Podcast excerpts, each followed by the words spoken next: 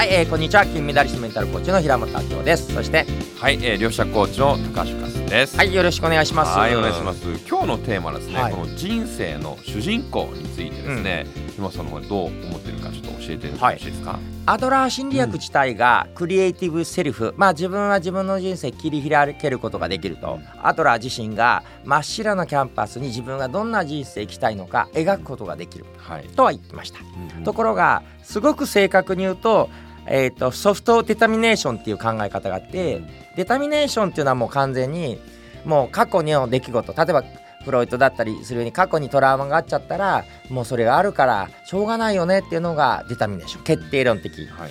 で一方で100%自分が選べるわけじゃないつまり影響を受けながらもソフトに影響を受けながらも自分で決定できるっていうのはアドラーの考え方なんですよね。なるほど。まあよくですねなんか自由意志の考えがありますよね、うん自分で意思を決めて、うん。うん。自分の選択肢をね、選んで人生切り開ける、まあうんそういう考えもあるし、うん。いやでもあらかじめ生まれ持ったなんかうん。運命とかうん。宿命があって、うん。えーもう全てうん。この未来はうん。初めから決まってるんだうんっていうね多分考え方なんですけども、まあそのあたりアドラーとこの自由意志の考え方なんでしょうかね。アドラーはそこで言うと、何を持って生まれてきたかが重要じゃなく、持って生まれてきたものをどう使いこなすかが重要、はい、例えば高橋さんがうん。むちゃくちゃ歌がうまくって、はい。それで人に喜んでもらったとしたらどうすると思いますか、あーもともとそうですね。歌がうまくて喜んでいただけたら、まあ、歌手になるとかうん。もしかしたら NHK とかね「あの紅白歌合戦」目指すかもしれないですね。はい。はい。ですよね。はい。でところが、うん。歌はむちゃくちゃ下手くそなのに、うん。量子力学とか心理学、脳科学はむちゃくちゃうまいのに、うんうん。歌がむちゃくちゃ下手くそだったらどうしますか？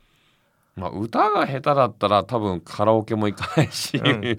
多分歌をね趣味にしないので、まあ、量子力学とか、うん。成功法則、うん心理学をやっぱり極めて、うん。やっぱそれを人に教えたいと思いますよね。ここなんですよ、うん。100%人生の主人公だったら、ね、歌下手くそでもいや俺は歌手を目指すっていう方法ももちろんあるんだけど、うん。いや無理にそこを頑張ろうとして弱点を補強せず自分のすでに持ってるものをどう使いこなすかって発想、えー使用の心理学っていうんですよね。使用、はい。使用ってどういう字ですか？使用する use ですね。あ use のね。で、はい。えーフロイトの心理学が所有の心理学といって、はい。無意識でもうこういうの持っちゃってますとか、うん。僕はこういう性格持っちゃってますからとか、うんうん。それが所有の心理学のに対して、はい。アドラーは使用の心理学といって、うん。何を持ってたとしてもあなたが持ってる要素を使いこなしましょうよっていう発想なんですよね。うんなるほど。じゃあ持ってるリソースを使って何かできることないだろうかって考える、でもこれ結構コーチング的な発そうなんですよ。想ですよね。まさにそうなんですよね。うんうんうん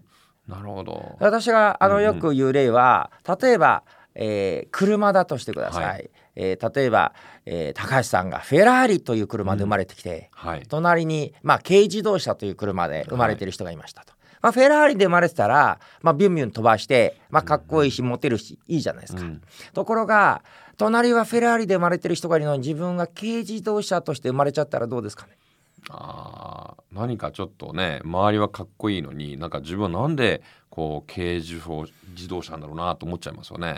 うん、そして中には俺はなんで軽なんだみたいにうんうん自分を傷つけて、はい。でうん。その軽を金槌でボンボンボンボン叩いちゃうんだけど叩くと余計走んなくなっちゃう そうですよね。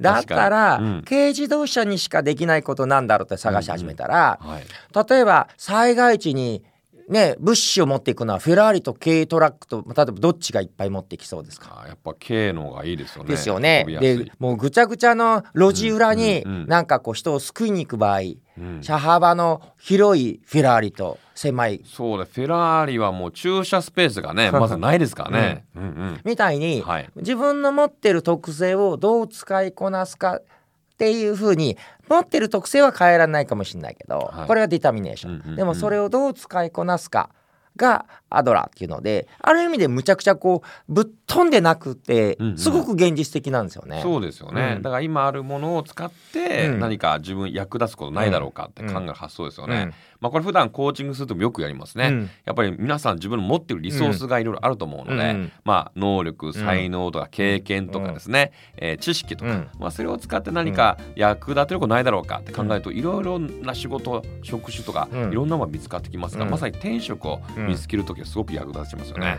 はい、うん。ということでぜひねはい。自分は何持ってるのかうん、見つけてみてください、はい。ありがとうございます。はい、ありがとうございます。